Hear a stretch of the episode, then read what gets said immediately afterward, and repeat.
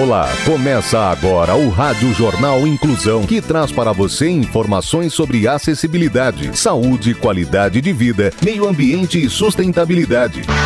O objetivo é estimular a inclusão social e digital, divulgando matérias atualizadas sobre produtos e serviços que contribuem para a vida de pessoas com deficiência, mobilidade reduzida e da terceira idade. Jornal Inclusão.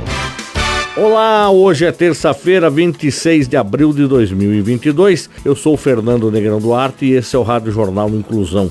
Hoje é dia da prevenção e combate à hipertensão. Participam dessa edição os repórteres Ana Catarina Veloso, Gabriela Brandão, Clara Toscano, Rafael Alves e Gabriela Lago. Vamos para os destaques de hoje. Jornal. Jornal. Inclusão Brasil. Consumo de chocolate por animais pode levá-los à morte. Polícia Rodoviária Federal terá aplicativo para atender usuários das rodovias. Tecnologia. Tecnologia. Polícia Rodoviária Federal terá aplicativo para atender usuários das rodovias. As informações com a repórter Ana Catarina Veloso. A Polícia Rodoviária Federal deve desenvolver até o fim deste ano um aplicativo voltado para os usuários das vias brasileiras. Segundo o diretor-geral da Polícia, o inspetor Silvinei Vasques, o público principal do novo produto serão os caminhoneiros. A ideia é que o software tenha um botão de pânico que possa ser acionado em casos de um acidente ou contato com criminosos. A tecnologia também tem auxiliado a Polícia Rodoviária Federal em outras frentes. Já são mais de 40 serviços disponíveis ao cidadão por meio da plataforma gov.br. Segundo Vasques, a interligação de sistemas das agências de trânsito, de transporte e de segurança pública criam grandes bancos de dados que alimentam as instituições policiais. O diretor-geral também falou sobre as parcerias com a iniciativa privada na questão de roubo de cargas e assalto a ônibus. Segundo ele, depois da concessão, a Avenida Presidente Dutra, no Rio de Janeiro, teve redução de 90% do roubo de carga. Saúde. Consumo de chocolate por animais pode levá-los à morte. Detalhes com a repórter Gabriela Brandão. A médica veterinária especializada em medicina felina, Vanessa Zimbres, afirma que ingredientes presentes no chocolate são tóxicos para os gatos. Ela explica que o chocolate contém cafeína e teobromina, um derivado do cacau comprovadamente tóxico para os animais. Além disso, o açúcar e a gordura presentes no chocolate também não são bons para os gatos. Por isso, o consumo definitivamente não pode ser realizado. A cafeína e a teobromina são estimulantes que elevam a frequência cardíaca, a inquietação e a euforia. Isso pode levar a quadros de vômitos, diarreia, aumento da sede, queda na pressão arterial, lesões renais e tremores musculares, que podem evoluir para a convulsão e o coma. A profissional relembra que a intensidade dos sintomas depende da quantidade do produto ingerido. Caso ocorra a ingestão, Vanessa orienta a busca pelo atendimento veterinário, de preferência especializado. Várias manobras podem ser feitas para diminuir a absorção do chocolate no organismo do animal, bem como o controle dos sinais de intoxicação e hidratação. A solução para evitar que os pets consumam chocolate ou alimentos que tenham o ingrediente é restringir o acesso ao local onde ficam armazenados e jamais oferecer o produto aos animais. Serviços. Delegacia da Defesa da Mulher Online facilita a denúncia de violência. Quem nos conta é a repórter Clara Toscano. Registrar casos de violência doméstica e familiar contra a mulher ficou mais rápido e fácil. A Delegacia da Defesa da Mulher Online, ou DDM Online, do Estado de São Paulo está funcionando em novas instalações desde o dia 30 de março, juntamente com a Delegacia Eletrônica. A estrutura ocupa o 12º andar do Palácio da Polícia Civil, no centro de São Paulo. As operações de todo o complexo são coordenadas pelo delegado sorocabano Eduardo José Vendramel. O atendimento na Delegacia da Mulher online ocorre 24 horas por dia, por meio da delegacia eletrônica, que acessa qualquer dispositivo conectado à internet. O diferencial é que as vítimas não precisam dispor de todas as informações pessoais do agressor para concluir a comunicação do crime.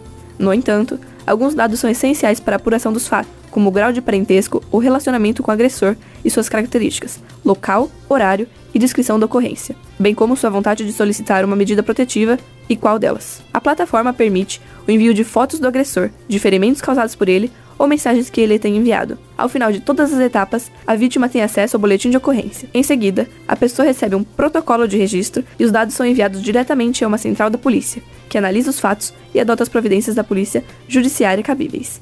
Em alguns casos, uma equipe entra em contato com a vítima para o acolhimento, e, em outros mais urgentes, uma viatura encaminhada para socorrê-la. No caso da solicitação de medida protetiva à Justiça, a vantagem do registro eletrônico é a imediata comunicação à Delegacia da Defesa da Mulher, física ou seccional de polícia correspondente, o que agiliza o processo. Já no caso da capital e da Grande São Paulo, a medida protetiva pode ser solicitada diretamente ao Poder Judiciário. Desde abril de 2020, quando a Delegacia da Mulher Online foi implantada, até março deste ano, houve 57.942 registros. Meio Ambiente. Casal de férias encontra dragão azul venenoso no Golfo do México. Detalhes com Gabriela Lago. Em férias na praia, uma lesma do mar venenosa provavelmente não está no topo da sua lista de programas imperdíveis. Foi exatamente isso que Eric Anta, morador de San Antônio, encontrou em sua viagem à Ilha Mustang, um trecho de terra de 28 quilômetros de largura no Golfo do México, perto de Corpus Christi, Texas. Enquanto passeavam pela praia, Ianta e sua esposa Ana avistaram uma pequena criatura azul e branca com não mais do que 3 centímetros agarrada a uma rocha. Ele o pegou para dar uma olhada mais de perto e filmou antes de colocá-lo cuidadosamente de volta na água. Ianta não sabia disso na época, mas eles encontraram o venenoso Glaucus atlânticos, também conhecido como dragão azul. Assim que capturou o vídeo, Ianta entrou no fórum Reddit para que os usuários pudessem ajudá-lo a identificar o animal. O dragão azul normalmente vive na superfície do oceano aberto, disse David Hicks, professor e diretor da Escola de Ciências da Terra, Ambientais e Marinhas da Universidade do Texas Rio Grande Valley, em Edimburgo. Hicks disse que as lesmas têm uma barriga azul brilhante e um tom prateado mais suave nas costas. Os dragões azuis flutuam de costas para que o azul na parte inferior possa se misturar com a água, enquanto o cinza se mistura com a superfície do mar. Isso é chamado de contrasombreamento, uma característica evolutiva que ajuda os animais a evitarem predadores. As lesmas marinhas podem ser encontradas em praticamente qualquer praia nas latitudes tropicais e subtropicais, mas seu pequeno tamanho significa que a maioria dos banhistas não as vê. Saúde. Hoje é Dia Nacional de Prevenção e Combate à Hipertensão Arterial. As informações com o repórter Rafael Alves. A doença atinge em média 25% da população brasileira adulta. O percentual sobe para mais de 50% após os 69 anos de idade e ocorre em 5% das crianças e adolescentes do país. Prevenir e controlar a pressão são as formas mais eficazes de evitar graves consequências como infartos, derrames e insuficiência renal terminal. A pressão alta pode aparecer de forma silenciosa, sem sintomas aparentes. Esse fator atrapalha o diagnóstico da hipertensão arterial, o qual muitas vezes só ocorre quando aparecem complicações. A forma mais eficaz de descobrir a hipertensão é aferindo a pressão regularmente. A pressão alta caracteriza-se quando a pressão arterial está acima do limite considerado normal. O normal é quando a máxima está em 120 e a mínima em 80 milímetros de mercúrio, popularmente conhecido como 12 por 8. Algumas dicas para controlar e prevenir a hipertensão arterial são: exercitar-se durante 30 minutos, de preferência 5 vezes por semana,